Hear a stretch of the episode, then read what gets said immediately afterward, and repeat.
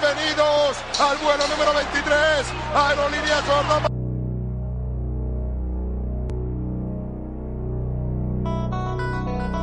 Finds Rose. Rose trying to get open, fires away. Bang! Son las Jordan 6. Ball to Levine, showtime! Oh, 360. Get mad, Zach Levine.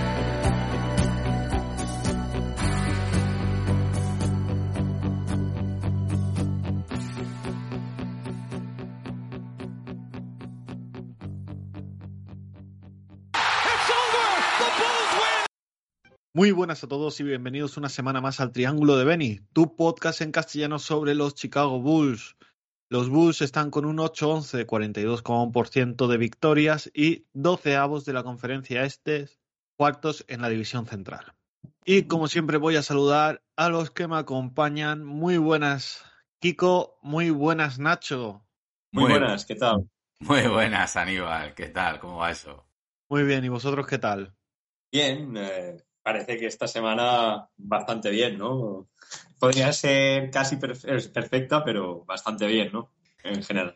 Es curioso porque la semana pasada decíamos, ganar dos partidos en esta semana va a ser una muy buena semana. Y dijimos, va a ser muy difícil.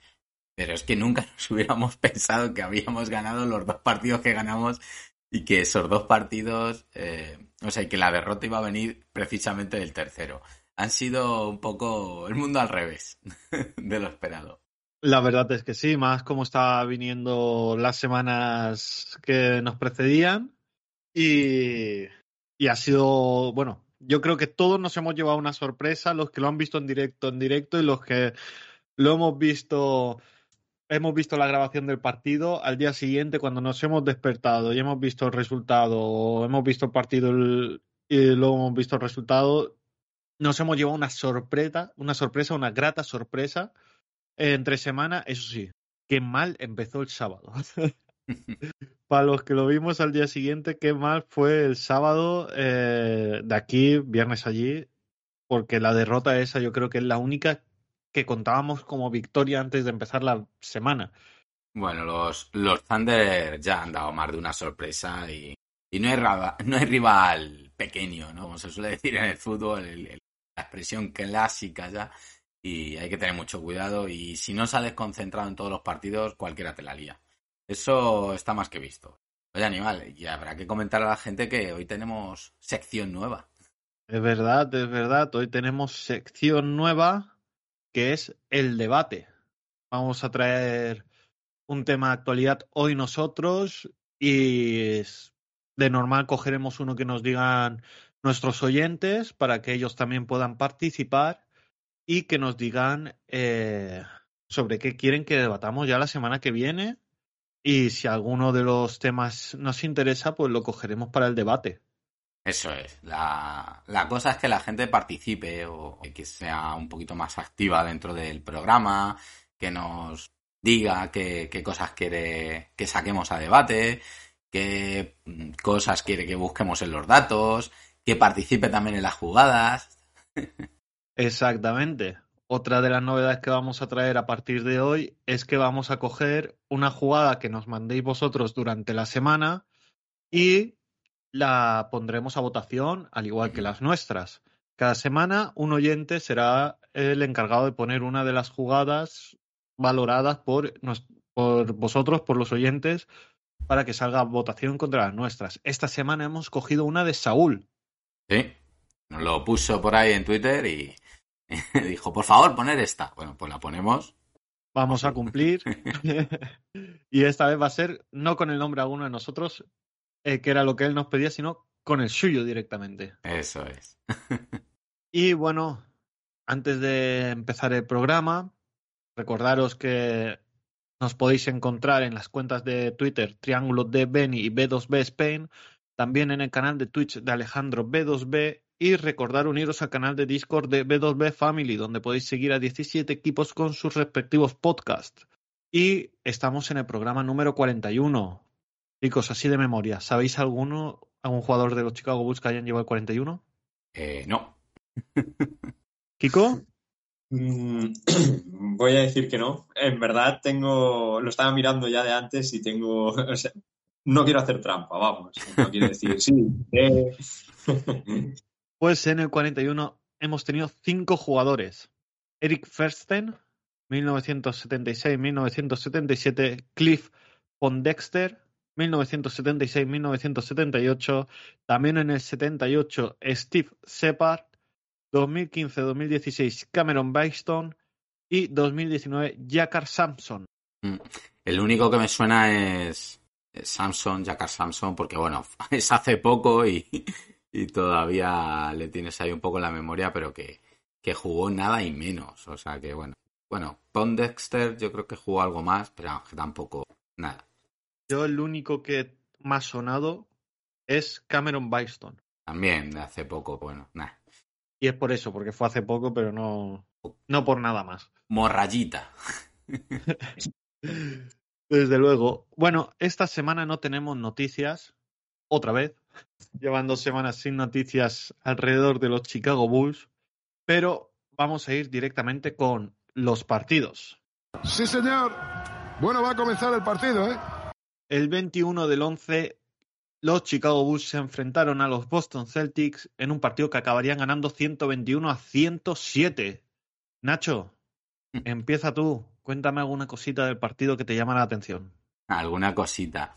Bueno, pues la verdad es que eh, uno de los datos más, más importantes que tengo aquí es que, aparte de que hubo mucho reparto de puntos, es que se tiraron, se tuvo muy buen porcentaje, un 48,3% en el triple y un 51,7% en tiros de campo para los Chicago Bulls.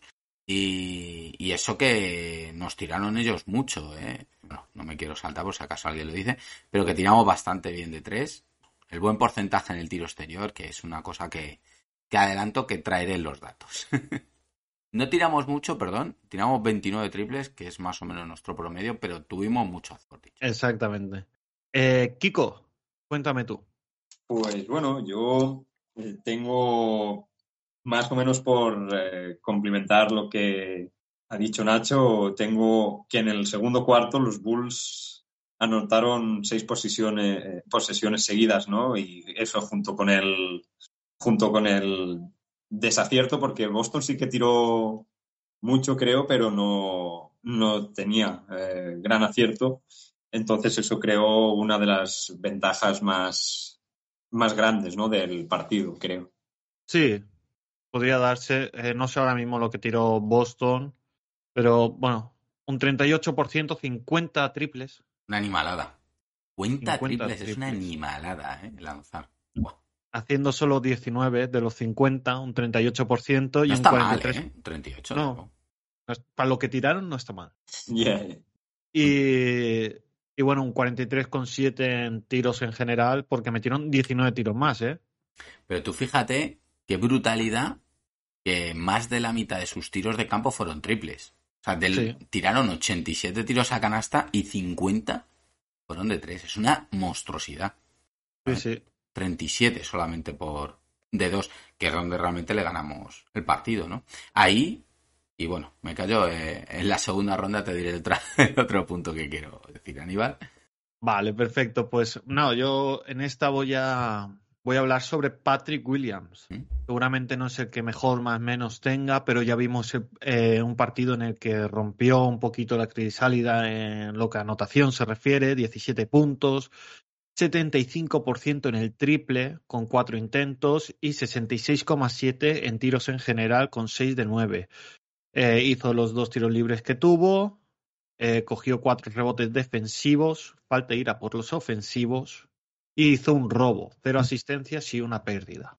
Es un partido que ya empieza a mostrar un poquito más lo que buscábamos de, de Patrick Williams, yo creo que desde el principio de temporada. Tuvo un par de- jugadas de canastas sobre Tatum buenísimas. Sí, y es que para mí, mi punto de vista, vosotros ahora me diréis, es un jugador muy, muy bueno que en cuanto se quite el miedo a tirar delante de, de la gente, delante de otro jugador, cuando se atreva a tirar ya directamente, para ser más concretos, es un jugador eh, que puede hacer puntos con mucha facilidad. porque eh, a lo mejor no tiene el desplazamiento lateral más rápido de la liga. Creo que en eso vamos a estar todos de acuerdo, ¿no, Nacho? Pero sí que es un jugador que por su físico puede eh, moverse muy bien y llegar al aro con mucha facilidad y además tiene buena mano para el triple. Muy buena. Tiene un 45,6% en tiro 3 esta temporada con tres, intentos por partido. Por eso, en cuanto se empieza a atrever a tirar más, tiene muy buena mano. Ya lo vimos, bueno, lo hemos visto en dos partidos esta semana, pero no lo dejo ahí, pero es muy buena noticia. Con un más nueve y defendiendo muy bien. Haciendo más puntos no es que si viniera abajo, es que sigue defendiendo muy bien. Y contra Bicharraco, porque hubo. A ver, no, no he buscado la estadística. Eh, pero hubo muchas jugadas que, en las que defendió a, a Tatum y no le dejó anotar. Y bueno, ya hablaremos en el siguiente partido de lo que pasó, pero también ha, tenido muy, dos muy buenas actuaciones defensivas esta semana. Es verdad que contra Oklahoma cometió más fallos. ¿Nacho, algo más del partido? Sí, eh, el rebote. Fundamental el rebote para, para llevarnos este partido. Vamos, en general el juego interior. Los Chicago Bulls por dentro, porque por fuera sí que es cierto que pese a tener un mucho mejor porcentaje de tres, eh, nuestro volumen fue muy inferior, pero sobre todo el partido lo ganamos por dentro y en el rebote. Cogemos 50 rebotes, eh, que son bastantes, 51, perdona, mientras que los Celtics cogen 38, son 13 rebotes más. Y sobre todo es que cerramos muy bien la pintura, hicimos muy bien el boss out para, para que no nos cogieran rebotes ofensivos. Los Celtics solo cogen 5 rebotes ofensivos en este partido, son muy poquitos. Los cogemos 8, que tampoco son muchos. Los Chicago no es un equipo que se destaque precisamente por el rebote ofensivo. De hecho, la mitad son de Drummond. Eh, pero bueno, al menos eh, no permitimos que nos los cogieran y yo creo que es uno de los factores fundamentales por los que se nos está dando también jugar contra Celtics. Ya les hemos ganado dos partidos. Hay que recordar que Celtics es el mejor equipo ahora mismo de la NBA, que solo ha perdido cuatro partidos y que dos ellos son contra Bulls. A que algo estamos haciendo, o se nos dan bien eh, jugar contra ellos y yo creo que viene un poco por ahí. ¿no? Sí. Ellos tienen eh, la baja clara de Robert Williams y es lo que hemos eh, aprovechado. Creo que no lo hemos aprovechado del todo bien porque se queda eh, Drummond con 5 puntos y Busevic con 12. Creo que se podría haber aprovechado más a los pivots para que buscaran más eh, castigar la pintura con ellos, pero al fin y al cabo lo que hacen entre los dos es coger eh, 25 rebotes. Bueno, también es que la, la idea es sacar a All Horford de la pintura, que es el único jugador así importante, bueno, y Cornet y tal, le intentan que Busevic juegue muy abierto para sacar a Horford de la pintura, para que así la puedan atacar mejor, pues de Rosen, Lavin, etcétera. Que Horford es que tuvo un día, madre mía, qué partido tuvo. Desde luego. Pero de nueve. bueno, yo ya he dicho mi segunda cosa, que es la, la, otra que tenía para decir, que era lo de los pivots, que me parece que se mm. podría haber utilizado un poquito más. Kiko, dime. Pues mira, justo eh, habéis dicho los otros dos puntos que tenía, ya tenía justo lo del rebote que había que ha dicho Nacho y lo que has dicho tú de, de Patrick, que eh, se le ve más con confianza, a ver si sigue así, ¿no? Bueno, aún le queda, ¿no? Para quitarse el miedo del todo, pero yo lo vi con más confianza. Y realmente ya era eso, justo, lo que tenía apuntado. A mí también me gusta de este partido el reparto de, tiros que hay. Porque bueno, sí que es cierto que Lavin y DeRozan al final son los que más tiran. Lavin hace 20 tiros y DeRozan 24 para las dos estrellas.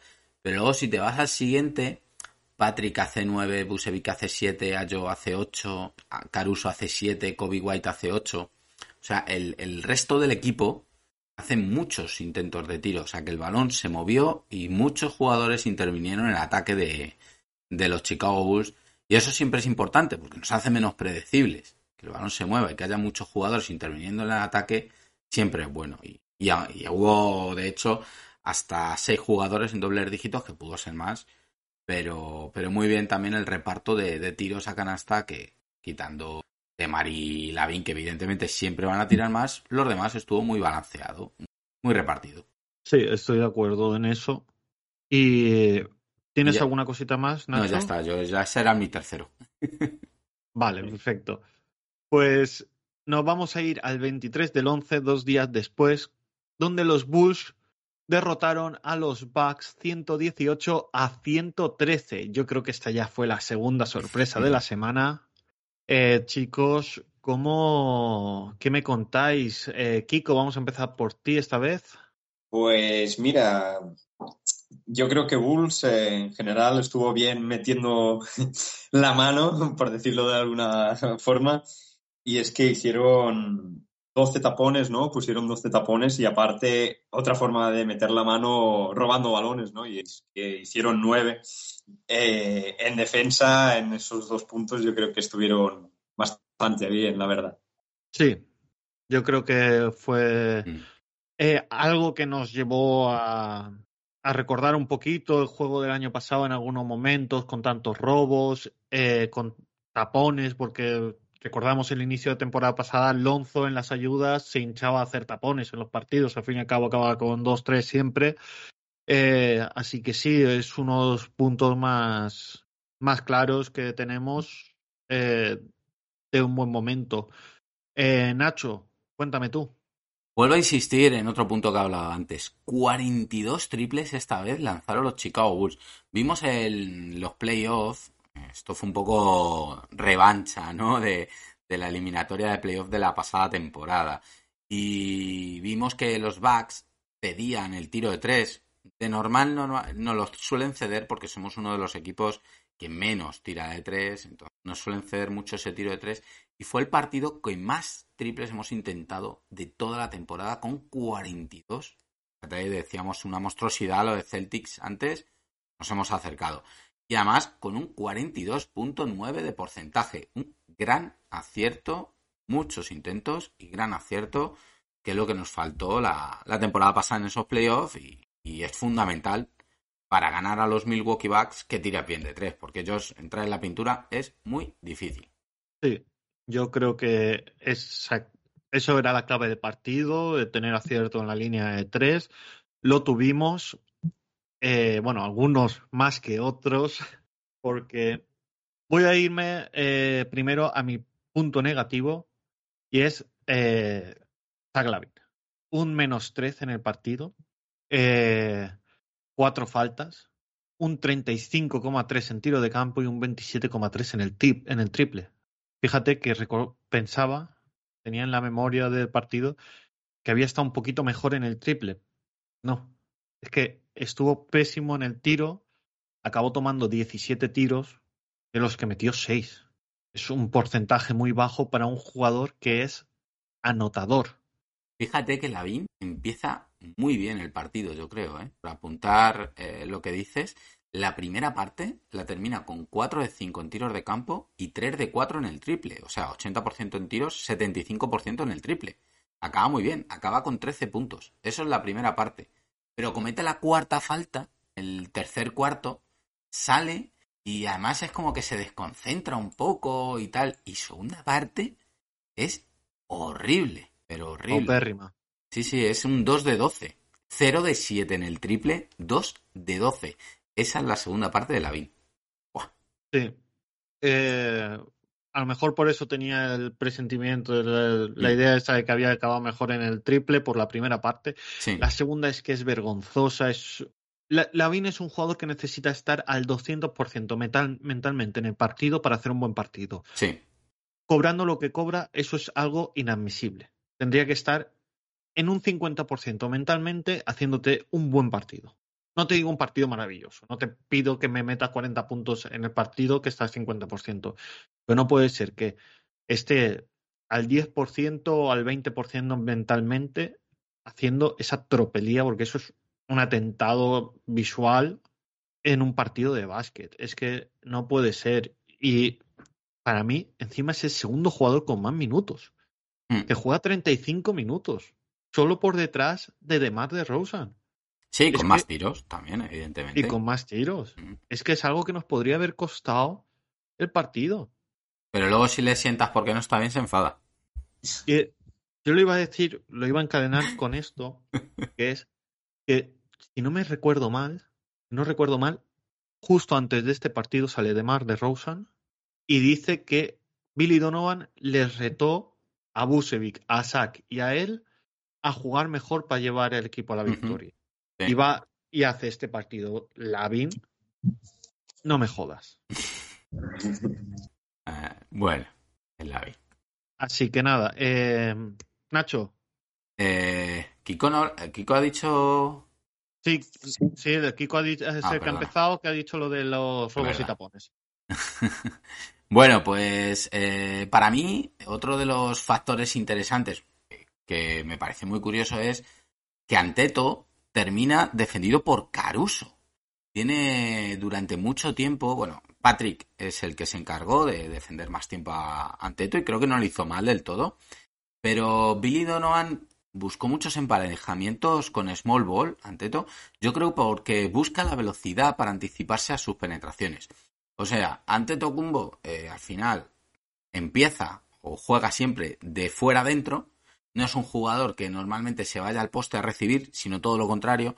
Suele recibir en la parte alta y entonces en penetraciones donde genera el peligro y el desequilibrio.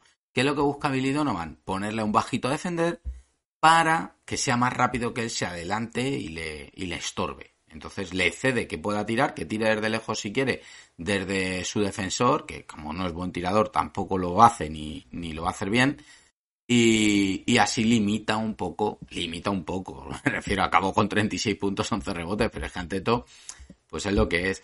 Pero yo creo que sí que funcionó en parte y Caruso en esos minutos finales eh, fue el responsable de defenderle, le sacó una falta ofensiva importantísima y igual que a, Dono- a Billy Donovan le critico y luego voy a hablar más de él le, le- eh, bastante por su pizarra ofensiva, creo que en defensa sí que sí que hace cosas buenas. A ver, está claro que los Bulls eh, con Donovan son un equipo más defensivo eh, que ofensivo. Nosotros para ganar los partidos necesitamos tener un muy buen eh, partido en la defensiva, porque es básicamente lo que hace Donovan. Yo me acuerdo de muchos partidos el año pasado de 90 y 100 puntos, que no pasar de ahí, que a principio de temporada nos hacían eh, 110 máximo y nosotros hacíamos 114. Creo que estaba ahí la media, 107, 114. Entonces, por ahí va a ir siempre los tiros. Y ya que lo han nombrado, eh, en la defensa hacia Yanis, el otro punto que tengo yo es otra vez eh, Patrick Williams. Porque para mí, hasta que se carga con la cuarta falta, que yo creo que ahí también es por lo que busca otra solución, porque hace a finales del tercer cuarto, si no me equivoco, la cuarta falta a Yanis. Eh, Patrick Williams estaba haciendo un auténtico partidazo defendiendo a, Giannis. Es verdad que Giannis es Giannis. No vas a querer coger a un jugador como Patrick Williams en su tercer año, creo que es. Eh, sí, tercer año. En Sí, su es, tercer es año. que minimice. ¿eh? Claro, tiene que minimizar, lo hizo muy bien minimizando. Es más, hay una jugada que todos hemos visto que le hace dos tapones en la misma jugada. Entonces, eh, eh, no estuvo mal en el tiro porque hace un 42,9% en, en total, un, 2, eh, un 50% en el triple y un 75% desde la línea de tiro libre. Lo que pasa que, claro, tiene un menos 9, puedes pensar, si solo miras las estadísticas, que el partido ha sido malo, pero claro, ese menos 9 es cuando la mayoría del partido lo acabó defendiendo a Yanis. Yanis que le provocan ocho pérdidas de balón, ¿eh? Sí, sí, mira, es que vamos, solo para que se fijen en estadísticas. Son 11 puntos, 3 rebotes, 3 asistencias, un robo y dos tapones de Patrick Williams en 26 minutos, defendiendo a Yanis. Está bien, está muy Es verdad que hay cosas que tienen que mejorar, las pérdidas. Ya lo he dicho en la anterior, que hace cero asistencias, eh, una pérdida. En este hace tres asistencias, tres pérdidas. Eso es algo que tiene que mejorar, pero la actitud de principio de temporada de Patrick a la actitud ahora, ya solo en confianza cambia mucho. y cambia mejor. Eh, Kiko, ¿te toca a ti? Bueno, realmente eh, también el, el tercer cuarto, el gran tercer cuarto, ¿no? Que hizo de Rosa, ¿no? Que creo que hizo 18 puntos en este tercer cuarto, aportó mucho en ese y bueno, creo que termina con 36 puntos. Sí, 36 puntos. Y 18 son en este tercer cuarto. Es que lo pueden mirar en lo que hace en su casillero personal, que son la mitad de sus puntos en ese cuarto. También lo pueden mirar que son 18 puntos de los 29 que hacen los Bulls en ese cuarto. Exacto. Y no sé cuál de las dos te puede dejar más sorprendido. Nacho, cuéntame tus cositas. Bueno, yo llevo dos. Llevo el small ball, ¿no? De defensivo sobre Anteto y llevo el de los triples. Y el otro fue, pues eso, la intensidad, sobre todo defensiva. Así, por no, por no repetirme con lo que estoy diciendo de Rosen, que bueno, que, que otra vez fue el de Rosen, es que sigue siendo el de Rosen de, de la temporada pasada, es un escándalo. Pero para mí la, intensidad, ¿no? Parece un partido de playoff. Rotación corta, nueve, nueve jugadores en rotación, cuando este año precisamente Donovan parece que ha ampliado mucho la rotación y se está liando. En este partido solo hubo una rotación de nueve jugadores, que es una rotación muy de playoff, eh, con mucha intensidad del primer minuto, con un partido muy igualado, que ninguno de los dos equipos conseguía escaparse. Eh, hubo nueve empates y 17 cambios de liderato en el marcador. Y bueno, pues, partido que llega al clutch. Y es el primer partido que ganamos en el clutch. Ojo, primera victoria en el clutch del equipo.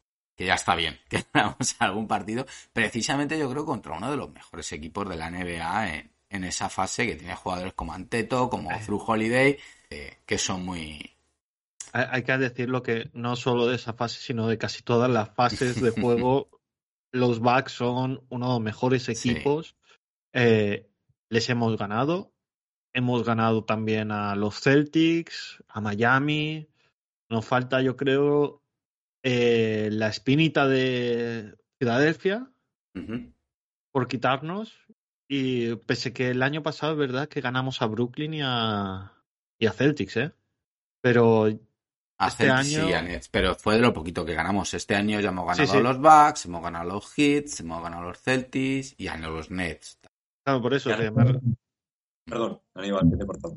No, di, Kiko, di. No, que decía que ganamos los difíciles, ¿no? Sí.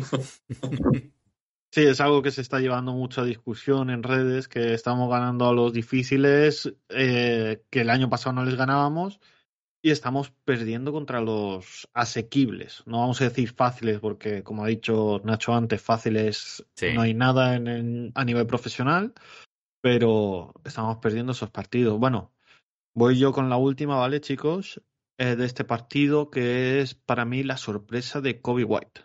50% en tiros, 57,1 en tiros de campo, eh, un más 7, tres robos, un tapón, dos asistencias y tres rebotes con 14 puntos.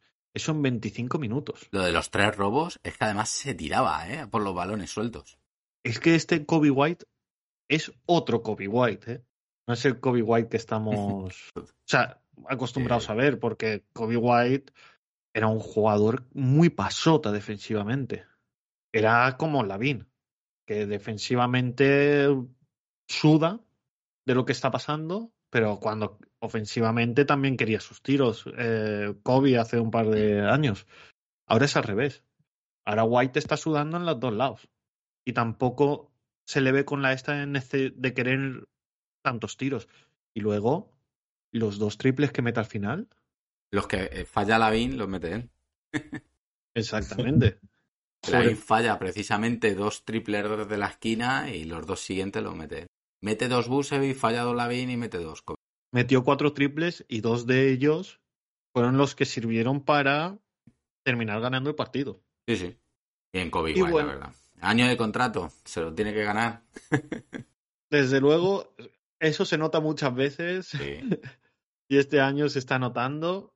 Pero bueno, esperemos que si se acaba quedando, que ya hablaremos de eso más adelante, creo yo, eh, vamos a ver, esperemos por lo menos que siga así. Y bueno, vamos con el último partido, que es el de el día eh, 25 del 11, Bulls eh, perdieron 119 a 123 contra los Oklahoma City Thunder en la, en el- la prórroga, tiempo añadido. Mm. Primera prórroga de, de la temporada de los Bulls. Sí, donde no- creo, si no me equivoco, que nos hicieron un 13-9, ¿no? Sí. Bueno, eh, voy a empezar yo, si os parece bien esta ocasión, y es que eh, voy a ir con los eh, rebotes que dejamos que nos cojan, mm, si no me equivoco, muchos ofensivos. Nos cogen 10 rebotes ofensivos eh, de los 50 que hacen ellos en total. Sí, bueno, muchísimo rebote, ¿no? Mucho rebote que nos cogen y, y sí, como tú has dicho, 10 ofensivos. Aunque nosotros también estuvimos muy bien en ofensivo, pero son demasiados. Fíjate que a Boston le dejamos en 5 y, y Oklahoma. Y a Oklahoma le dejamos en 10. Por eso digo, porque la diferencia de los dos partidos anteriores a este son que dejamos mucho rebote. Y mira que hacemos 47 rebotes nosotros, que son tres menos de los que hacen ellos. Pero es que ellos, eh, nosotros hacemos 33 defensivos y 14 ofensivos. Sí, también bastante bien. ¿eh? Bastante bien, porque normalmente los Bulls no es un equipo que, que ataque mucho el rebote ofensivo. No solemos ser equipos, solemos ba- balancear eh, o solemos primar el, el defender rápido, el bajar rápidamente para, para cerrar la transición ofensiva del equipo rival, más que buscar el rebote ofensivo. Entonces, por eso normalmente no solemos tener muchos pero en este caso sí. Además, normalmente Busevic juega abierto, con lo que no tenemos al pivo normalmente en la posición de rebote, con lo que, como mucho algún rebote largo o un Javonte Green o, o Derrick John que, que atacan un poco el rebote ofensivo y poco más normalmente.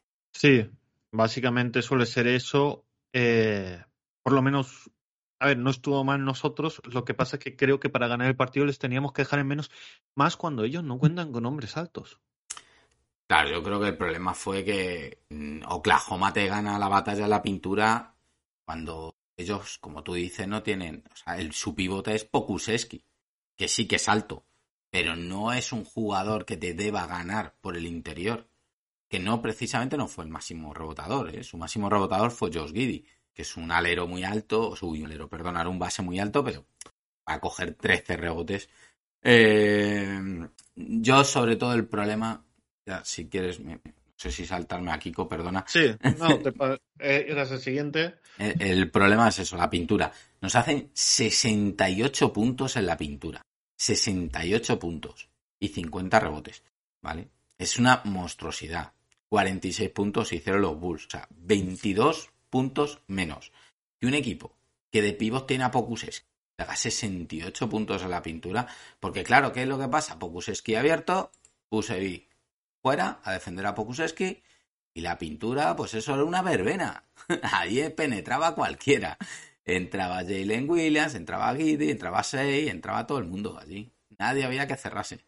¿Y no te parece, no, no os parece que igual que hemos estado elogiando eh, la pizarra defensiva de, de Billy Donovan, aquí Hmm, no sabe reaccionar a tiempo porque podría haber hecho una zona Sí. Justo lo que estaba pensando. Una zonita, coño. Una puñetera zona. Es que haces una zona, Sí. no sacas a Busevic de la pintura, le pones a uno para que ayude Eso es. y ya está, cierras la pintura.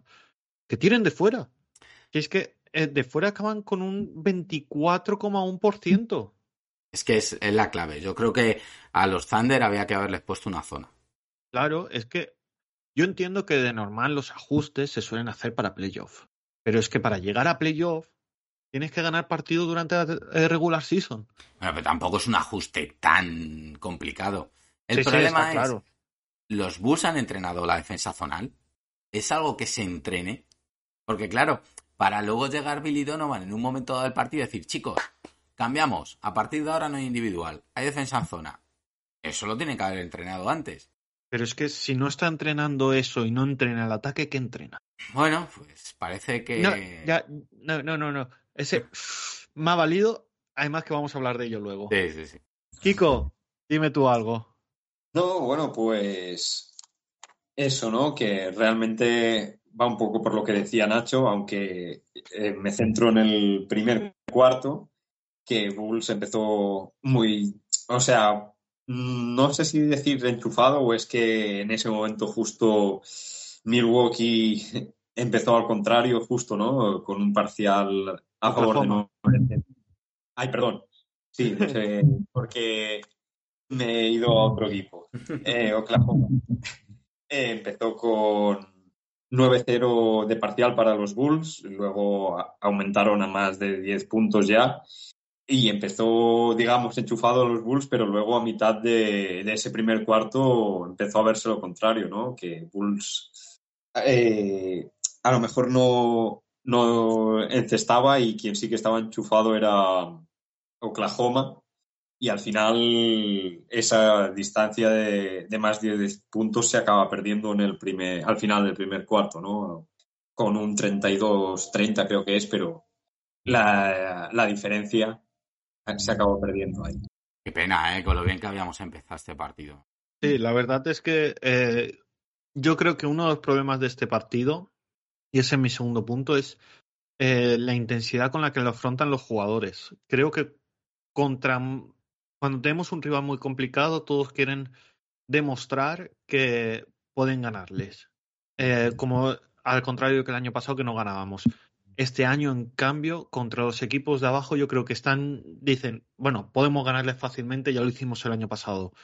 Y te pegan la machada. Porque esos equipos quieren demostrar los jugadores que pueden llegar a ser competitivos y pueden dar sorpresa y ya lo vimos el año pasado, lo estamos viendo este con Oklahoma que ha ganado partidos que no esperábamos que ganase, lo hemos visto con el San Antonio Spurs que han ganado partidos que no se esperaban que ganasen, eh, con Orlando Magic y eso son las cosas que te acaban pasando.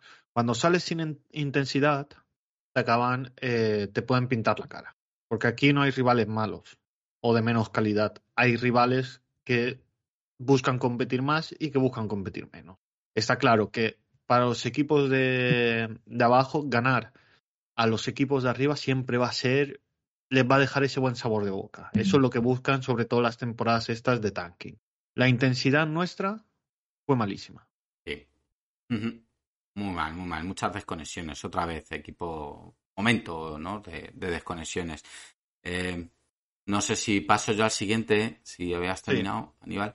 Yo, para mí, otro, otro de las curiosidades ¿no? del partido. André Drummond empieza como siempre la rotación ¿no? de pivo suplente, pero la segunda parte es Derrick John Jr., el que sale. Eh, Billy Donovan ve que Drummond no está siendo todo lo móvil que puede, que le están superando, que, está perdidísimo. partido malísimo de Drummond, de, de los peores que ha tenido. Además, Goran Dragic tampoco está bien, con lo que no funciona muy bien la, la conexión que tienen ellos dos, con lo que saca de John Jr., que para mí estuvo mucho mejor, estuvo mejor en las penetraciones, encima se puede abrir, es una amenaza algo, menos amenaza algo el tiro exterior y, y Derrick Jones Jr. jugando de 5, eh, la segunda parte que más móvil y, bien. Yo creo que ahí, igual que en otras cosas hay que darles palos, ahí yo creo que estuvo bien, tuvo cadera o cintura, por decirlo así. Y, en la segunda parte sacó a Derrick Jones en verdad Ramón para, para el puesto de 5, rotación en este partido de 11 jugadores. Decíamos que en el otro habían sido 9, rotación de playoff, en este 11 jugadores se ve la diferencia de que las cosas no estaban funcionando, Donovan no lo tenía claro y, tuvo que ir haciendo pruebas y cambios sobre la marcha. Sí, yo creo que ahí está el tema de que no encontraba qué era lo que funcionaba mm. y acaba moviendo mucho el banquillo, que no sé si eso es bueno o es malo. Eh, tiene la doble lectura, ¿no? Un poco, porque yo hay cosas, hay veces que dices, vale, pues has visto que Dramo, que es la normal, ¿no? Eh, no te ha salido bien, cambias a, Derrick Jones, realmente yo creo que ese cambio sí que funcionó. Yo a Derrick le vi mejor que a Dramon. Yo en ese sentido, cuando haces esos cambios sí lo veo bien. Pero hay veces que parece que simplemente va dando palos de ciego, ¿no? va diciendo, uy, Dragic está mal, venga, pues saco a Kobe. tampoco ha metido tres, pues le quito y meto a este. No, pero si no das continuidad también a los jugadores, no dejas que entren en ritmo y, a veces tampoco es bueno tener rotaciones tan largas. Yo estoy de acuerdo contigo en que meter a Derrick Jones Jr. por Andre Drummond funcionó. Pero me parece que algo que no funcionó fue mantener a Nikola Vucevic 41 minutos y tener a Derrick Jones Jr. 6 minutos y 30. Pero fíjate que yo creo que no es culpa de Vucevic, es culpa del uso que no le estaban dando a, a Nikola Vucevic. Vucevic Sí, sí, sí. en este partido hace 6 de 14. Dices tú un 43%, no es un buen porcentaje, vale. Ahora, te vas a los tiros de 3 y hace 1 de 7, no tuvo el día en el triple, otros días sí lo ha tenido. 1 de 7, si quitas el triple del porcentaje de tiros de campo, significa que en tiros de 2 hizo 6 de 7. ¿Por qué? Porque Busevic, cuando estaba jugando por dentro, estuvo siendo muy bueno. Por dentro, Nikola Busevic hizo 6 de 7. Si estás viendo que está ganándole a la pintura porque Pokusevski no puede con él, por dos razones. Primero, porque Pokusevski es muy mal defensor y segundo, porque le faltan kilos, pero vamos, pues no tiene que comer bocadillos de jamón Pokusevski para, para ganarle a Busevic en la pintura. Coño, mete a Busevic en la pintura y métele balones dentro que se lo va a comer. Y no tienen Claro. pivos para defender a Busevic. Déjate de que Busevic juegue por fuera, que normalmente le viene bien. Contra Bax fue bueno, pero contra Thunder, métele en la pintura, que se va a comer a Pokusevski con patatas. Claro, pero es que al igual que hace un movimiento malo, lo, eh, un movimiento bueno, lo acaba haciendo malo por no utilizar más a Derrick Jones y por utilizar mal a Nikola Vucevic. Es que es- estoy contigo, es un buen cambio, pero acaba haciendo de un buen cambio dos malas decisiones, porque no utiliza todo lo que podría haber utilizado a Derrick Jones y utiliza mal a Nikola Vucevic. Yo lo de Busevic no lo entendía. ¿Por qué, por qué no le metían más balones de... Vamos, hoy, en, en este partido. Pero yo creo Además que le estamos ni- quitando esto a Kiko. Pero yo creo que ni tú ni nadie. Kiko, dale. No, yo iba a decir que otro punto que vi negativo, eh, demasiados pasos, ¿no? Creo, o Sí, sí, muchas sí. pérdidas por los pasos que hizo Bulls. y más eso, básicamente no te sé decir el cuántos fueron, pero la sensación era bastante mala, ¿no? Que se hicieron muchos. Y no solo hoy, ¿eh? Hmm. Parece mentira. Lavín tiene cuatro pérdidas de balón en este partido y creo que la mitad fueron pasos. Patrick Williams también hizo otra. Creo que Busevic hace otra. Eh, no sé, muchísimo. Sí, sí, lo que tú dices. ca- 15 pérdidas de balón tuvieron y, y de esas 15, fácil, fácil, 5 fueron pasos, ¿eh? Y bueno, mi última, eh, para hacerlo así más rápido, es, y para terminar la semana, es hay que buscar soluciones para darle más tiros a Patrick Williams.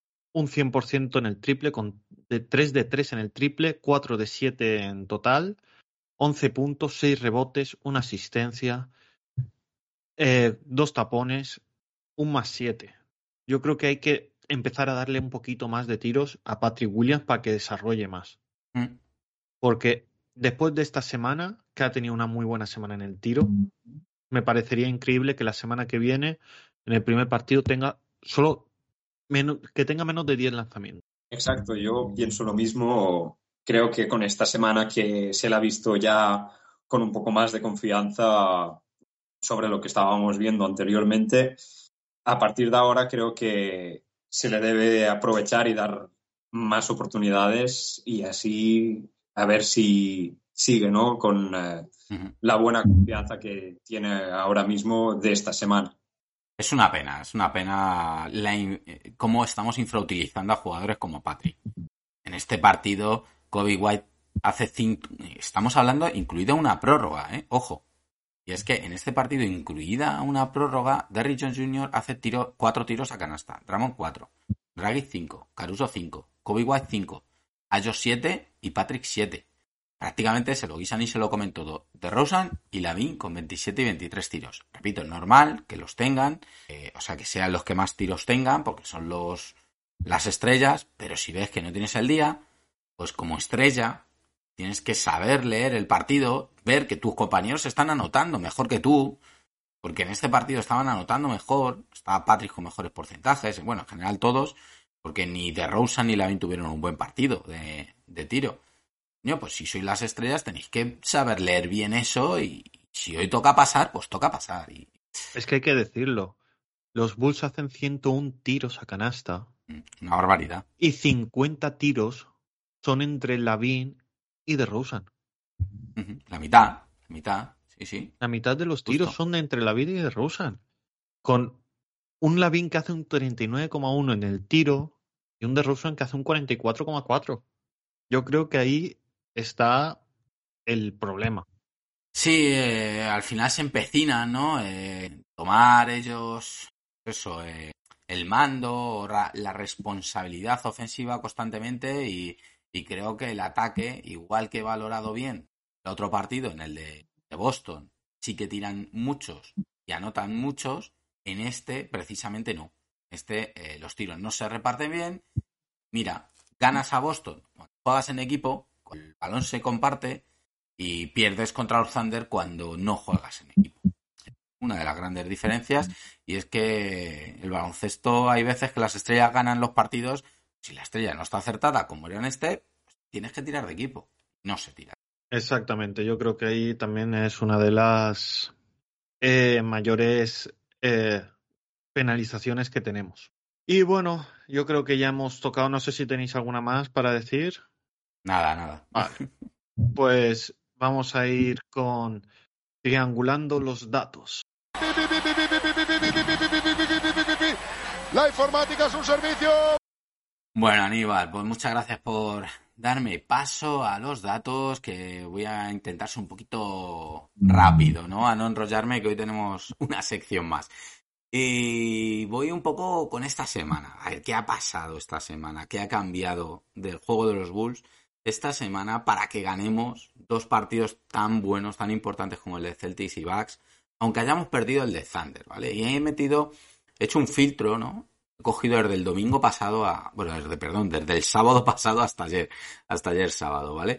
Eh, una semana de partidos. Ha habido, la mayoría de los equipos tienen tres partidos, como los Chicago Bulls, aunque hay algún equipo con cuatro y otro con dos. Pero bueno, más o menos por tener, por tener a todos los equipos de la NBA en el mismo, en el mismo tiempo, en, el- en una semana. Y es que los Chicago en esta semana han aumentado su volumen de tiro de tres. Han hecho 34,7 triples por partido. No es una exageración. Es un volumen normal. De hecho, ellos han estado en el puesto 14, decimocuarto de la NBA en, en volumen de tiro de tres de la semana. Esta semana los Chicago Bulls han sido un equipo promedio en tiro de tres de la NBA. Eh, los Chicago Bulls en temporada estamos tirando 29,5. O sea, eso significa que en esta semana hemos tirado en promedio 5 triples más por partido. Además, esta semana hemos tenido un 42, un 42,3% en el triple. Es una salvajada. Hemos sido el tercer mejor equipo en el tiro exterior. Eso, eso ya es complicado de mantener porque, claro, son unos porcentajes altísimos cuando no tenemos tantos especialistas de tiro. Pero esto te da la sensación, el dato de que no somos tan malos, tampoco tirando de tres, de que podríamos tirar más y, mejor. Eh, hemos sido el tercer mejor equipo en tiro de tres, en porcentaje esta semana, y en lo que llevamos de temporada tenemos normalmente un 36,6%, o sea que significa que hemos mejorado casi un 6% esta semana en ese porcentaje. Ya te digo que eso veo eh, que es muy difícil que sea sostenible, pero que sí que se puede mejorar. De todas maneras, somos un equipo promedio en porcentaje, un equipo malo en intentos. Mejora significativa en el tiro de tres. Yo creo que se ha notado, ¿verdad? Lo hemos comentado en los partidos, ¿no? Aníbal, Kiko. Sí, Sí, sí. se ha notado bastante.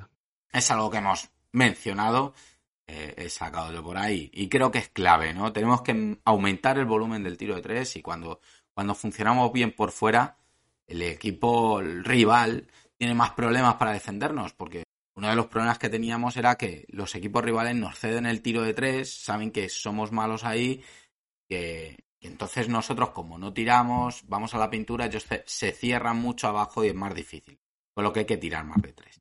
Eh, sigo con otro pequeño dato, el net rating, esta semana hemos sido los octavos de la NBA, con un buen ratio de asistencias perdidas, una 88, o sea, bien en cuanto a las pérdidas de balón eh, por asistencias, teniendo en cuenta eh, estas pérdidas tan tontas que hemos tenido. O sea, aquí me gustaría buscar, para otra semana lo tengo que hacer, las que han sido no forzadas y las que han sido forzadas. porque realmente muchas de las pérdidas han sido no forzadas. Hemos sido equipo top en, en prácticamente todos los datos defensivos de, de, esta, de esta semana. En absolutamente todos. En rebote, defensivo hablo, en robos, en porcentaje de robos, en puntos del oponente desde fuera, en puntos del oponente en segunda oportunidad, en puntos del oponente eh, en contras, excepto, excepto en un dato, donde seguimos fallando en defensa, que es en los puntos en la pintura. En esta semana hemos recibido 50.7 en promedio de puntos en la pintura, teniendo en cuenta que ha habido partidos muy dispares. Los Thunder nos han anotado 68 y en cambio Celtics fue todo de 3. Hemos dicho que tiró 50 triples. ¿Vale? En promedio hemos recibido casi 51 puntos en la pintura. En, eh, la temporada estamos recibiendo 49,1 puntos por partido en la pintura. Son muchísimos, ¿eh? Son muchísimos. Estamos en el puesto 17, séptimos de la NBA. Tenemos buena defensa, pero nos falta alguien o nos falta ese jugador que pueda ayudar a Busevic a cerrar bien el aro, a cerrar bien la pintura. Eh, Dramon no es la solución, aunque ha mejorado algo a, Tony Bradley. Veo aquí a Aníbal celebrando que eh, Dramon no es la solución. Patrick Williams, el año pasado hablábamos mucho de que nos faltaba Patrick Williams. Sí que es cierto que lo echábamos de menos, pero Patrick Williams no está siendo la solución. De hecho, eh, en el partido frente a los Thunder hay un error clamoroso de Patrick Williams. Tengo el vídeo por ahí en mi perfil de Twitter si lo queréis ver, de que en una de las jugadas definitivas de, la prórroga mm, no hace el boss out, no cierra bien el rebote y, y le cogen por detrás un palmeo, vamos, no cierra, se, totalmente se olvida de su defensor, se va a intentar coger el rebote y su defensor es el que, el que palmea y mete una canasta importantísima para luego perder el partido. Entonces, hay que cerrar mejor el rebote, hay que cerrar mejor la pintura. Patrick Williams está demostrando buenas cualidades, pero no está siendo. Necesitamos por ahí a ver si Billy Donovan, la front office, buscan soluciones. Hay que empezar con Patrick Williams diciendo que realmente no son cuatro. Claro que ese es el mayor problema que tiene Patrick Williams para poder ser diferencial en esa zona. Eh, luego, creo que todos teníamos claro desde la temporada pasada que la pintura era el problema de los Chicago Bulls. Se sigue viendo acrecentado ese problema esta temporada, porque encima los equipos ya saben de qué pie cogea el, el conjunto, entonces van a atacar su mayor debilidad, que es la defensa en la pintura. Y luego los triples, eh, espero que sea algo que siga al alza, tanto en los intentos como en el acierto. Habrá partidos que se vea que no tenemos aciertos y que haya que tirar más de dos o buscar la pintura. Pero mientras tengamos partidos con acierto o haya jugadores con acierto, yo creo que son jugadores que deben ir tirando.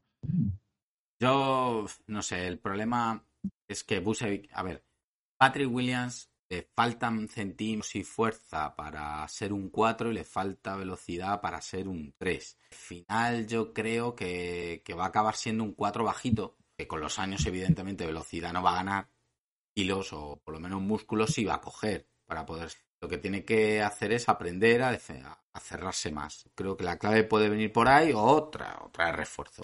Porque Busevic, evidentemente, ya sabemos lo que es y Busevic, con los años que tiene, no va a cambiar. No es un, no es un buen cierre. Un jugador que ofensivamente aporta muchísimo y que defensivamente pues tiene muchas carencias. Entonces, si quieres tener a Busevic, me parece bien, pues tienes que ponerle al lado un jugador que le complemente. Y Patrick, de momento, no puede hacerlo. Exactamente. Eh, Kiko, ¿quieres comentar algo sobre los datos?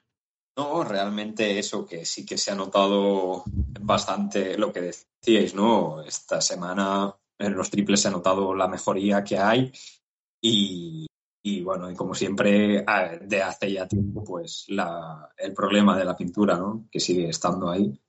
A ver si nos escuchan de, del equipo y, y toman acción ya para solucionarlo, ¿no? Me consta que Carnizoa no se escucha. Sí, sí. estoy, estoy seguro que ahora mismo está, está cogiendo apuntes. Exactamente. Bueno, pues vamos a estrenar ya la sección, ¿no? Vamos con ello. Vamos con el debate. Bueno, la, la vida es así, Daimiel. ¿Qué lo vamos a hacer? El talento bajo sospecha. ¿Por qué? Bueno, es una pregunta que tendríamos que hacernos, ¿no? ¿Por qué? Hoy vamos a hablar sobre Billy Donovan. Y es que es una cuestión yo creo que muy polémica. Ya hemos estado comentando. Pensábamos que no iba a haber debate sobre esto aquí entre los tres, que teníamos más o menos una idea clara. Eh, pero hemos visto antes del programa que no. Cambiar entrenador a mitad de temporada. ¿Sí o no? Nacho, empiezas tú. A ver, eh, yo lo cambiaría. Yo personalmente, opinión, sí que creo que habría que buscar un cambio de timón, pero creo que la front office no lo va a hacer. Vale. Eh, Kiko. Yo también, yo...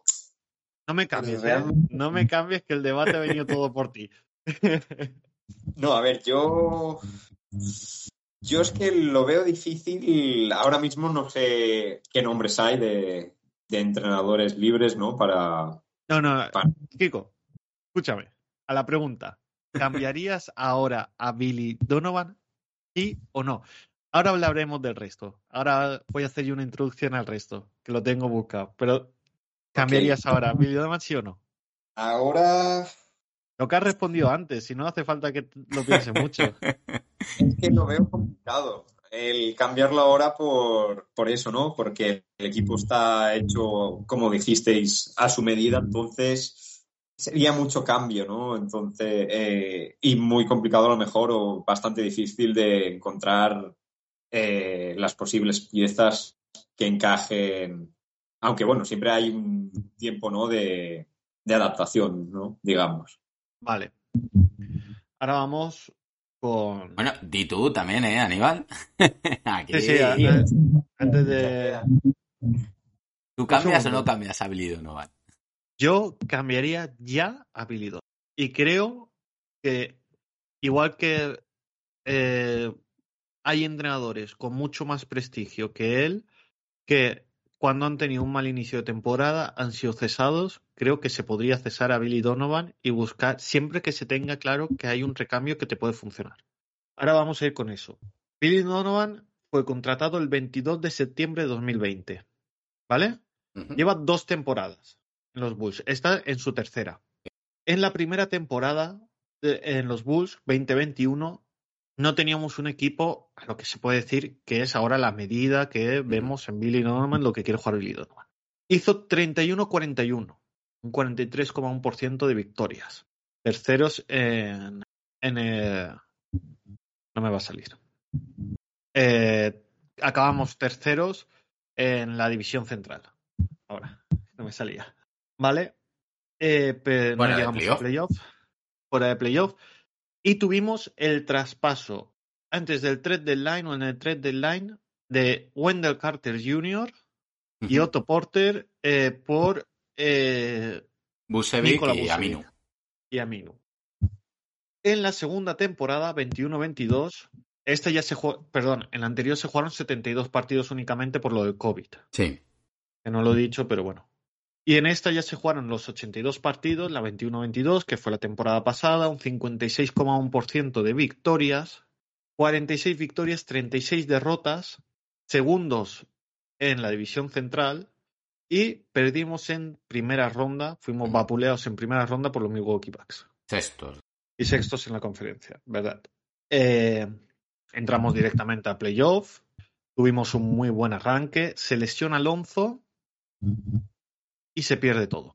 Sí, la verdad es que la lesión de Alonso marca un antes y un después en el, en el tipo de, en el juego del equipo. Exactamente. A partir de ahí, Billy Donovan no es capaz de encontrar una sola solución al juego de los Bulls para que se mejore eso, ¿vale? Esta temporada solo ganamos a los equipos de abajo. No conseguimos ganar a ninguno de los equipos de arriba. Es otra cosa a tener en cuenta. Uh -huh. Que ganamos eh, tres partidos si no me equivoco. El año pasado los equipos de arriba, dos a Boston y uno a Brooklyn, o dos porque... Mm, Yo creo que fue al revés, dos a Nets y uno a Boston y uno a Celtics, creo, pero por ahí yo así. Sí, ganamos no más de cuatro partidos si contamos el de playoff a los Milwaukee Bucks que les ganamos en su campo. Sí, cierto. Cuatro partidos, vamos a ponerle en toda la temporada a los equipos de arriba. Empezamos esta temporada y creo que todos con una sorpresa porque ganamos los dos primeros partidos a Miami y eh, a otro de arriba, si no me equivoco. Bueno, pero aparte que hemos ganado, sí, a Celtics, hemos ganado a Milwaukee, hemos ganado a, a Miami, que son conjuntos que el año pasado no conseguimos ganar. En temporada, bueno, Celtics sí, pero no era lo normal durante la temporada pasada tener tantos, tantas victorias ahí. Llegamos a competir muy bien contra los Sixers y perdemos en el clutch, si no recuerdo mal. Sí, es que este año igual, eso está siendo fundamental. El año pasado en el Clutch éramos de los mejores equipos y este año somos el peor.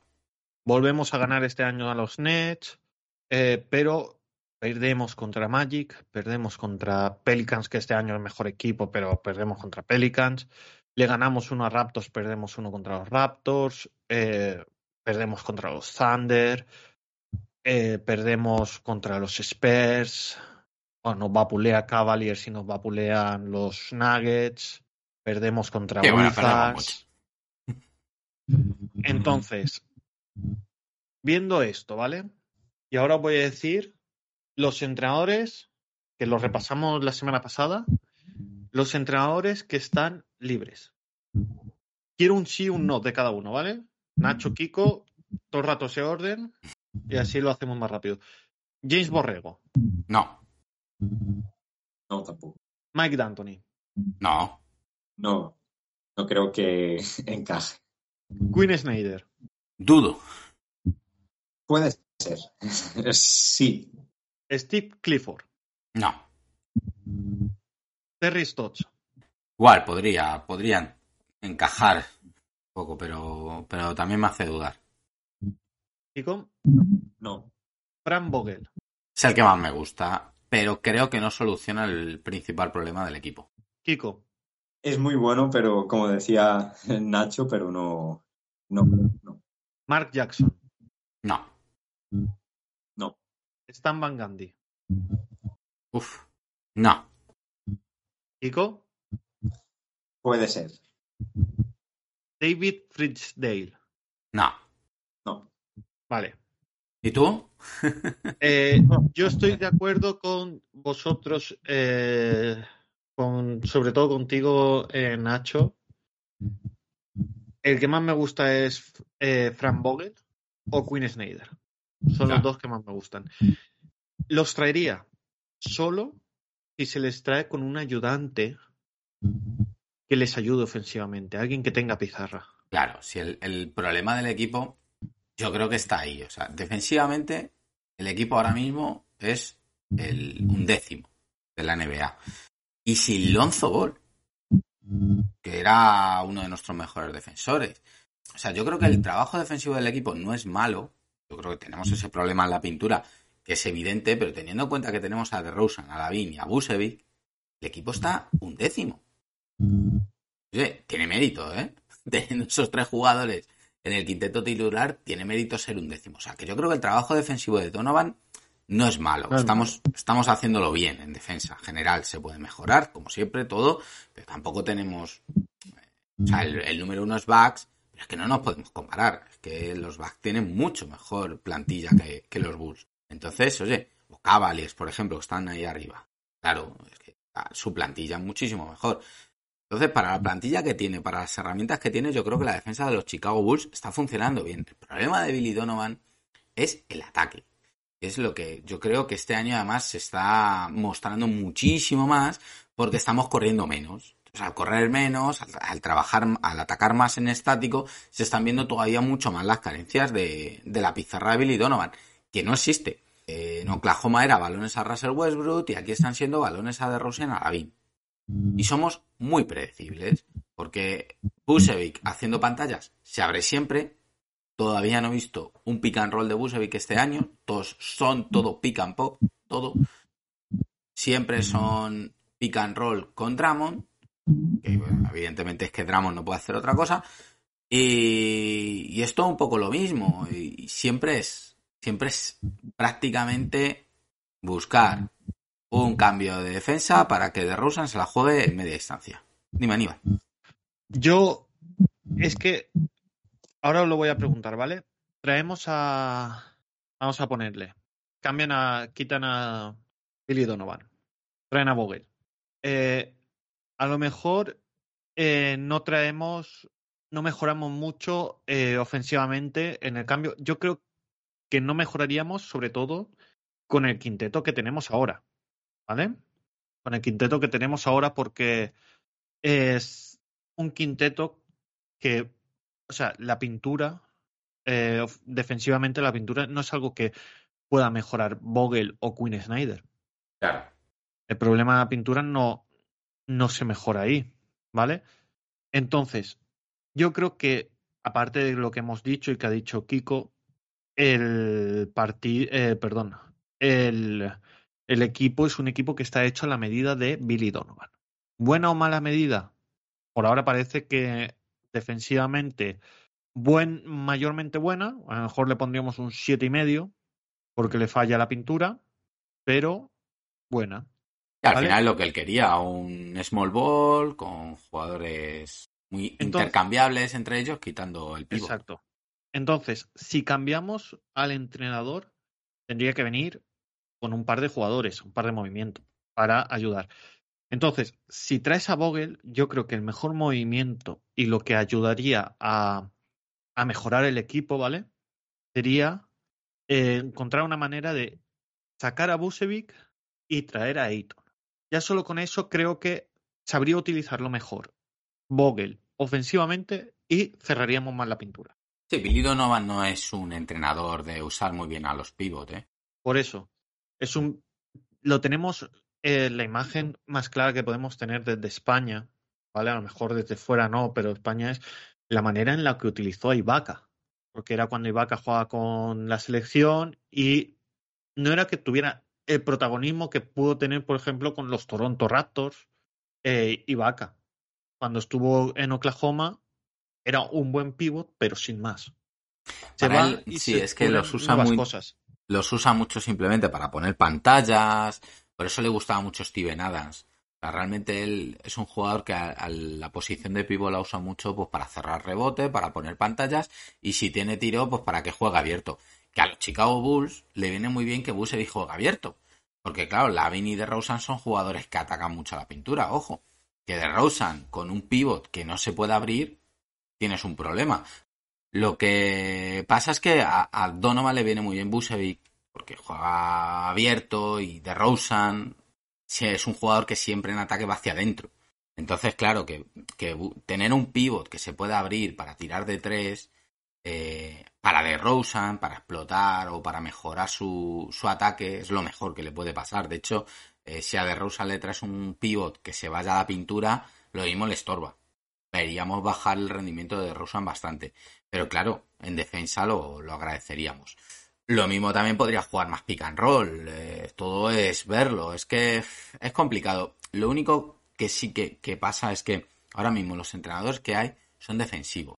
Que Donovan es defensivo, que precisamente en defensa, bueno, no sería el punto que más necesitamos, que es lo que me ha pasado a mí cuando me has preguntado por Vogel.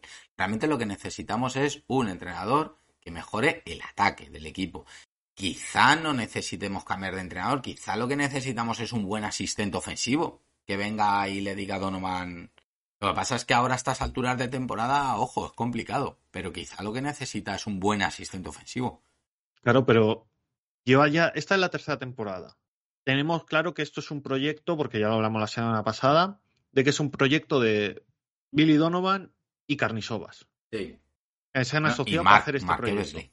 Claro, y Mark Eversley, sí. Eh, Acme más Billy Donovan. Si en dos años, en los tres años antes de empezar la temporada, Billy Donovan no ha creído que necesitaba un asistente eh, ofensivo, un entrenador ofensivo, ¿cómo podemos llegar a la conclusión de que va a quererlo ahora? Bueno, pues porque se esté dando cuenta que no están funcionando las ISOs con DeRozan. Es que los partidos en el clutch no están funcionando este año porque DeRozan no las está claro. No está siendo ese super mega DeRozan del año pasado. Porque, ¿qué hemos visto en esta semana? En los dos partidos que hemos llegado al clutch. Que han sido otra vez aclarados a, a DeRozan. Cero pizarra. Lo que pasa es que Milwaukee Bucks optó por doblar la defensa sobre DeRozan. Al doblarla, DeRozan pasa el balón a la esquina donde estaba solo Kobe White y tira, eso por un lado, o a Busevic en el otro triple, y, en este caso si están acertados y anotan, y luego en cambio Thunder optó por no doblar la defensa, le dejó solo contrador, tuvo dos tiros ganados, o sea, dos o tres jugadas importantes de tiro ganador, las dos o tres fueron exactamente iguales, aclarado de Rosen, defendido por Ludor, fallo de Rosen. Ya está, cero pizarra. Coño, tienes a Busevic que, le puede meter dentro contra Pokuseski y vas a sacar, seguro, seguro, vas a sacar algo. Tienes a Lavin, que aunque no esté jugando un buen partido, pues es un jugador útil. Tienes a Patrick Williams que está teniendo un buen porcentaje en el tiro. Úsalos. Usa el resto de la plantilla. No ha hecho absolutamente nada en ninguna jugada de clutch este año. Nada. Es siempre lo mismo. Y estamos viendo que este año de Rosan sigue estando a un buen nivel, pero estos tiros los está fallando. Y al final tú no te puedes limitar a que tu equipo gane o pierda partidos porque tu jugador te meta un tiro en una ISO o no te lo meta. Tienes que haber algo más. Claro, pero es que entonces eh, la, la cabezonería de Donovan nos está llevando a una situación límite. Que es que los equipos ya saben cómo defendernos en los últimos cinco minutos cuando tengamos el partido. Tal y aún no se ha dado cuenta de que tiene que mover el balón. Sobre todo, aquí yo le pego muchos palos a Lavín. Pero aquí, coño, pásale el balón a Lavín y que se tire algún triple en los últimos minutos, que o se juegue él alguna jugada, porque para eso está cobrando el pastizal que cobra. Pero ojo, no en, esos minutos. No, no, no, no, es una pizarra, un bloqueo indirecto. Eh. Pero si no, si él no encuentra nada y va a seguir con la cabezonería de que las ISOs funcionan o de no voy a hacer ninguna pizarra porque no sé hacerla, pues habrá que buscar una alternativa en el banquillo. Por lo menos algún corte, es que no hace nada, nada, nada, nada, nada, nada. Es jugadores abiertos y de Rosen a. Es que por eso es lo que te digo, tú imagínate, hemos dicho, Vogel no es la solución, porque ofensivamente tampoco es un genio. Es lo mismo, Vogel es lo mismo que Donovan. Un gran jugador defensivo, o sea, un gran entrenador defensivo, pero en ataque cero. Pero es que yo creo que Vogel, teniendo lo que hemos dicho, imagínate, llegan de la mano Vogel y Ayton. Yo creo que coge y le dice a Ayton, ponle un bloqueo ahí a, a DeRozan y él ya que entre.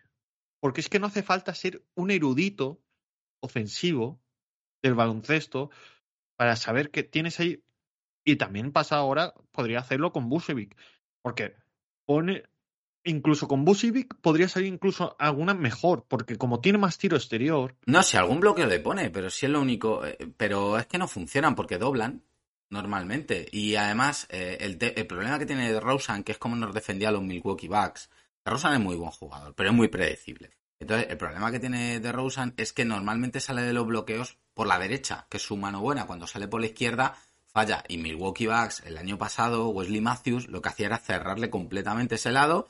Me da igual, tira por la izquierda, lo que te da la gana.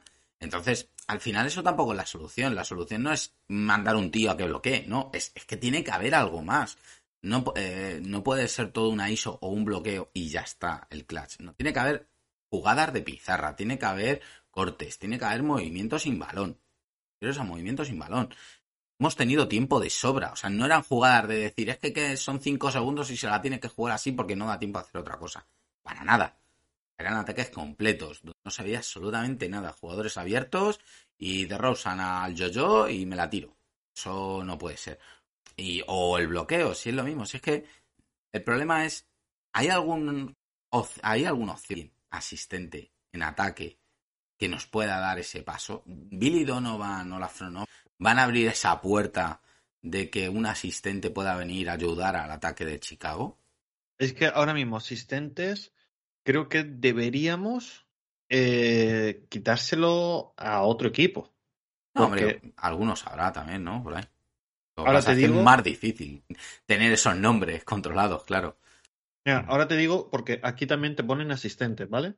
Ah, Te ponen unos cuantos, que hay, hay alguno que también ha sido entrenador, eh, pero te pone Kenny Atkinson, que ese tenemos claro que no va a salir de Golden State Warriors. no. Luke Walton, que es lo mismo, ofensivamente no es un erudito. Nate Borgren, Igor Koskov.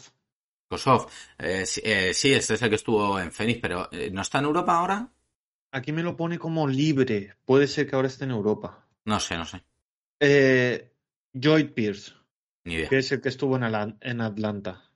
Entrenó a los Atlanta Hawks y ahora Sí. está como asistente en Pacers.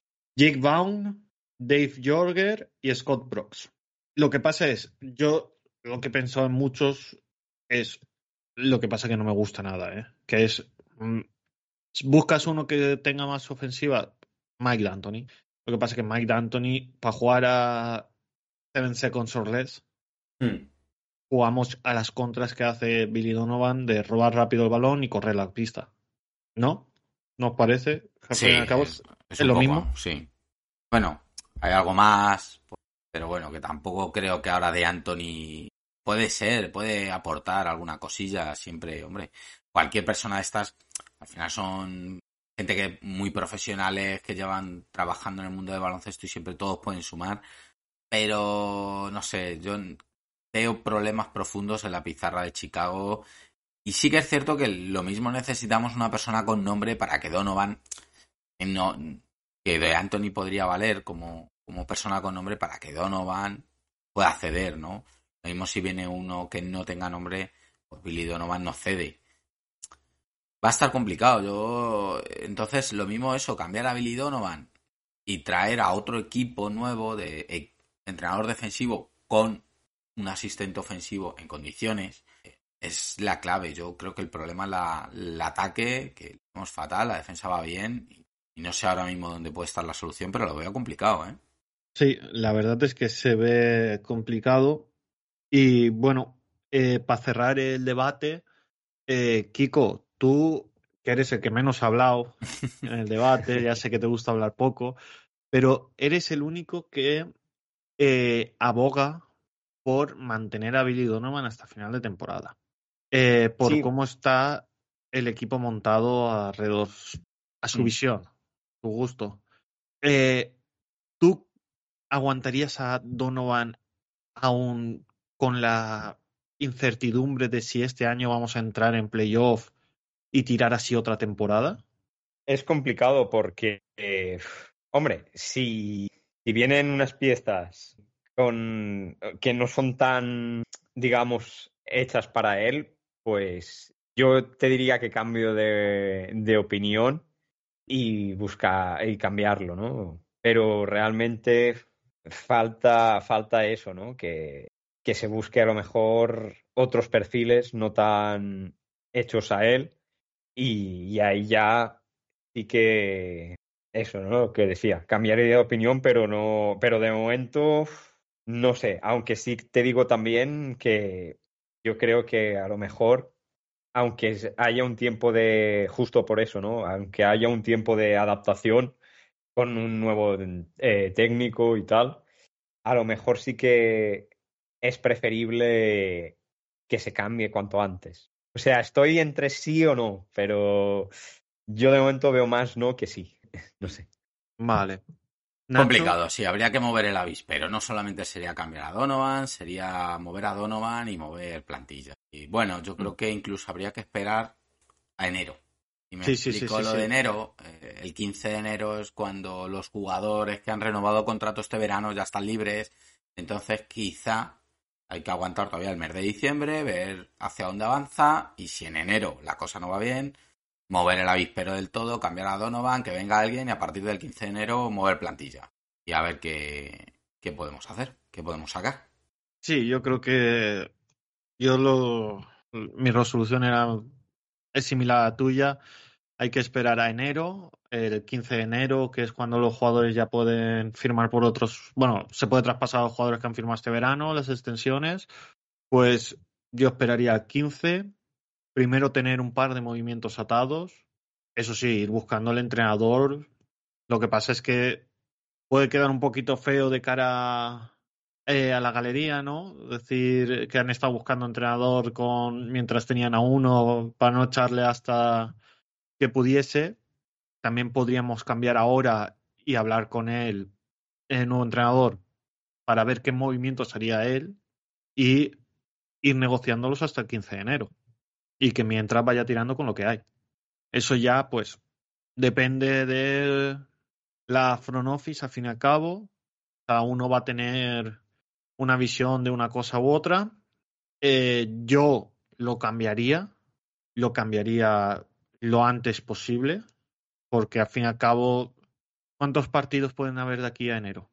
Aquí a enero, son pocos, ¿eh? En un mes, ten en cuenta que la NBA se juegan muchísimos partidos, te lo voy a decir. Como tengo aquí el calendario, 16 partidos hasta el 1 de enero. Ponle que 16 y hasta el 15, súmale 8 más. 16, Te vas a 24. 24 y 19, tienes eh, 43 partidos. 43 partidos tendrían más de la mitad de la temporada. La mitad de la temporada. Claro. Eh, yo, sobre todo enero, me refería a, a eso, a aguantar el mes de diciembre y a primeros de enero mover. A ver, yo es lo que haría. Otra cosa es que lo vaya a hacer la front office, que es lo que he dicho al sí, sí. principio. Creo que la front office no lo va a hacer. Creo que va a aguantar con Billy Donovan por lo menos hasta el verano. Que mueva la plantilla, eso es otra cosa. Lo mismo sí, mueve jugadores ahí a partir del 15.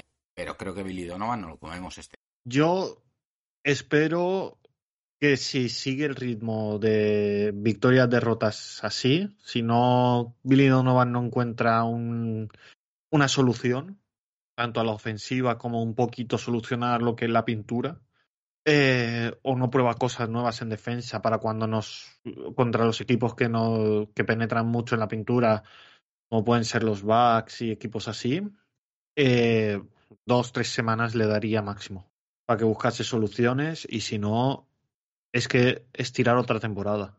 Es verdad que no tenemos equipo para ganar la NBA, pero a lo mejor con otro entrenador y unos movimientos podemos ya ser un equipo que compita para llegar más lejos que una primera ronda en playoff.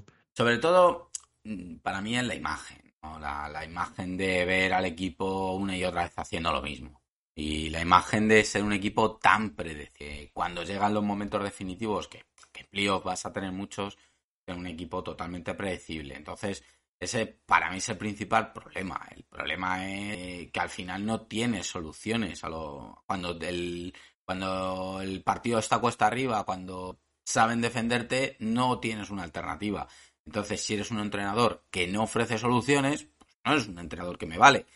Luego tienes jugadores que te puedan meter esa canasta, sí, no, pues no lo sé. Pero por lo menos plantea soluciones. Donovan no las tiene. En ataque. Listo, en ataque. Sí, sí, aquí está claro, lo hemos dicho creo que todos desde el principio, que lo peor que tienen los Bulls es el ataque. Eh, es lo que cualquier aficionado puede ver, porque juegas contra los Bulls, es un equipo muy rocoso defensivamente. Siempre habrá partidos Sí, claro. que nos puedan destrozar defensiva, el- la defensa que tenemos, pero de normal, los Bulls en la mayoría de los partidos es un buen equipo defensivo, sin el capitán defensivo que es Lonzo Ball Sí. sobre todo en el equipo titular. Entonces, eh, la queja viene por lo defen- por el ataque, pero es que el ataque, la- el ataque gana los partidos y para llegar a los playoffs hay que ganar los partidos. Los campeonatos ganan, las defensas ganan campeonatos, siempre se ha dicho, Mm. pero al fin y al cabo el ataque puede ganar muchos partidos y para llegar a playoffs hay que ganar partidos.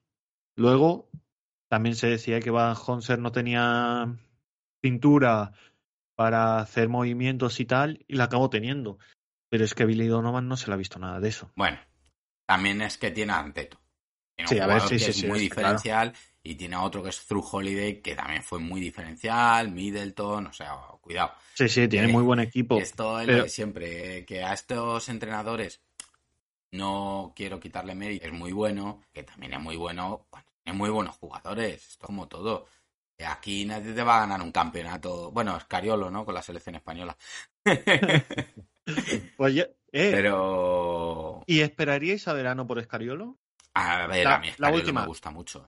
Kiko, Bueno, podría ser un buen incorporamiento, ¿no? Sí, sí, No yo, sé, yo sí, eh, yo sí lo haría. Yo si espero a verano es para coger a alguien como Scariolo. Vale.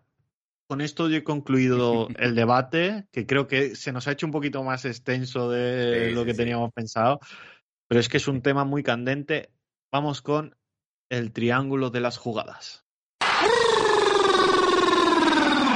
Espectacular, Daimiel. ¡Jugón! Sensacional.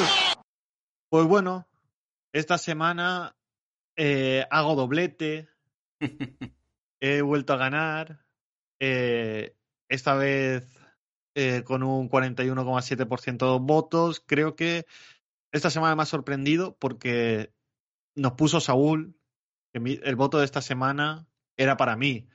Y yo dije, esta semana se la merece Nacho, porque para mí era la mejor jugada. El ganchito de Dramon ha ganado. Sí, sí, ha ganado el ganchito de Dramon. Ojo, cuidado. Ojo, cuidado.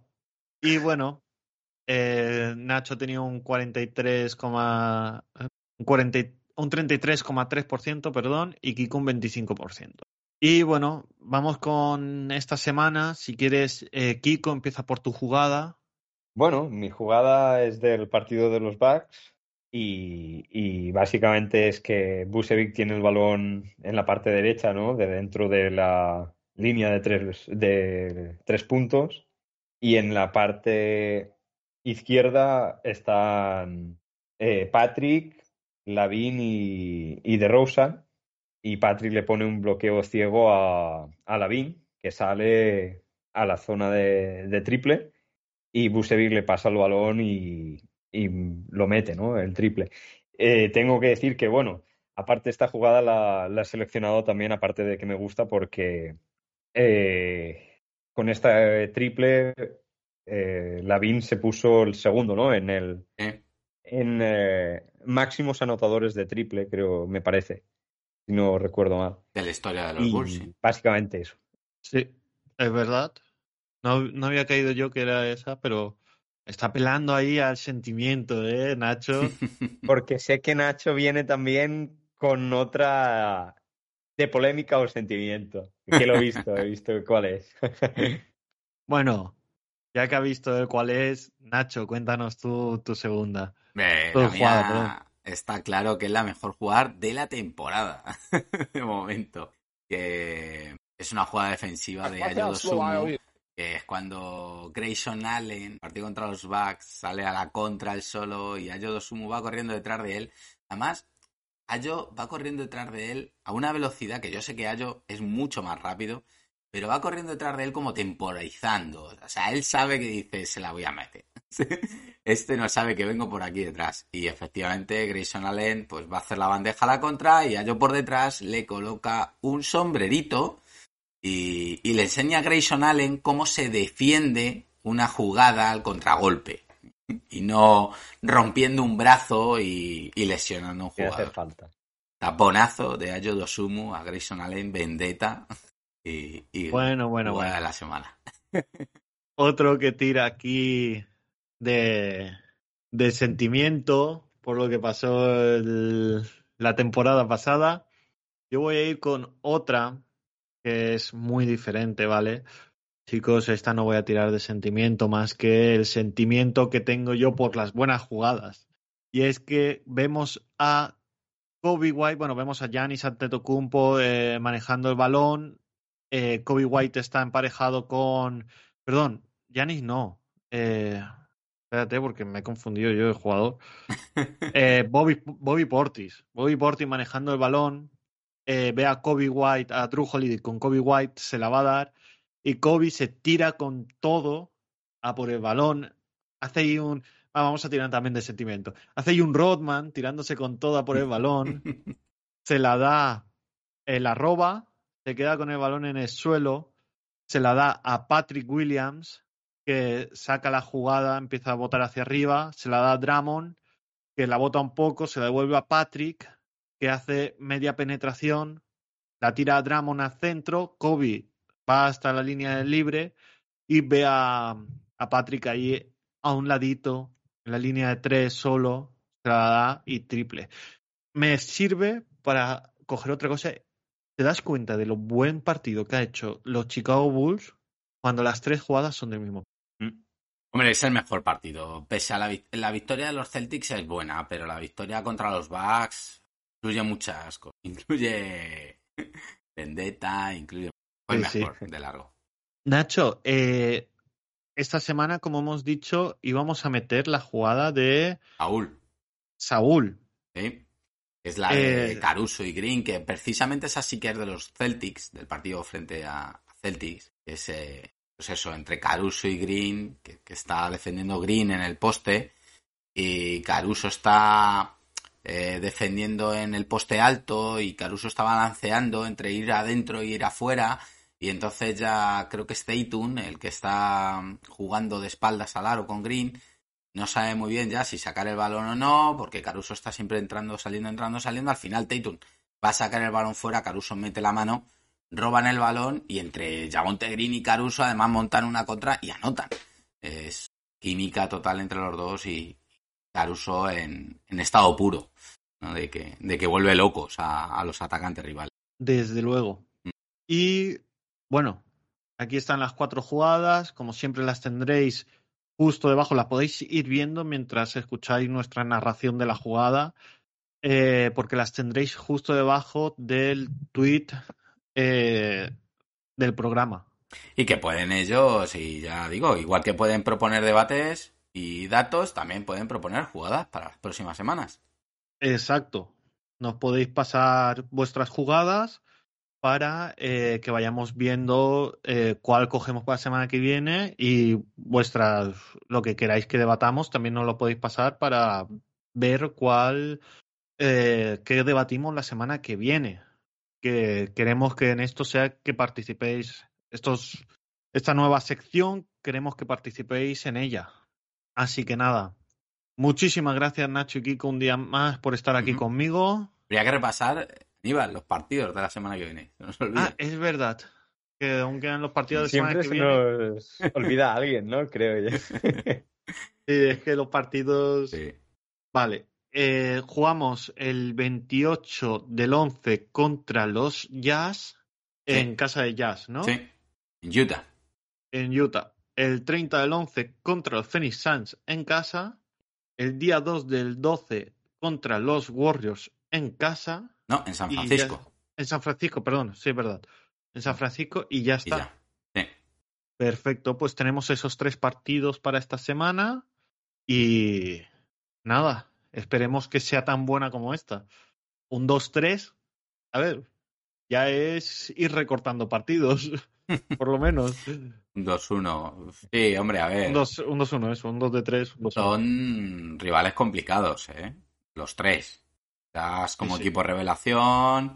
Warriors que en casa están siendo muy duros. Los Phoenix Suns, precisamente con Ayton ahí que hemos hablado mucho. No va a ser fácil.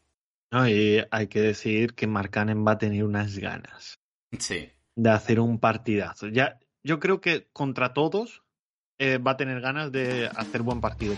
Contra todos los equipos. Pero contra los Bulls va a tener ganas de reventarlo. Así que nada, ahora sí. Nacho, Kiko, muchísimas gracias por estar aquí un día más. A ti, Aníbal. Nos escuchamos la semana que viene. Hasta luego. Chao. Got to get a little bit of that down on music, Lord, it's been overdue. Got to get back to the Windy City for some funky little sweet home blues. Meet me in Chicago. Baby, I'll show you around. Meet me in Chicago. Let me take you down.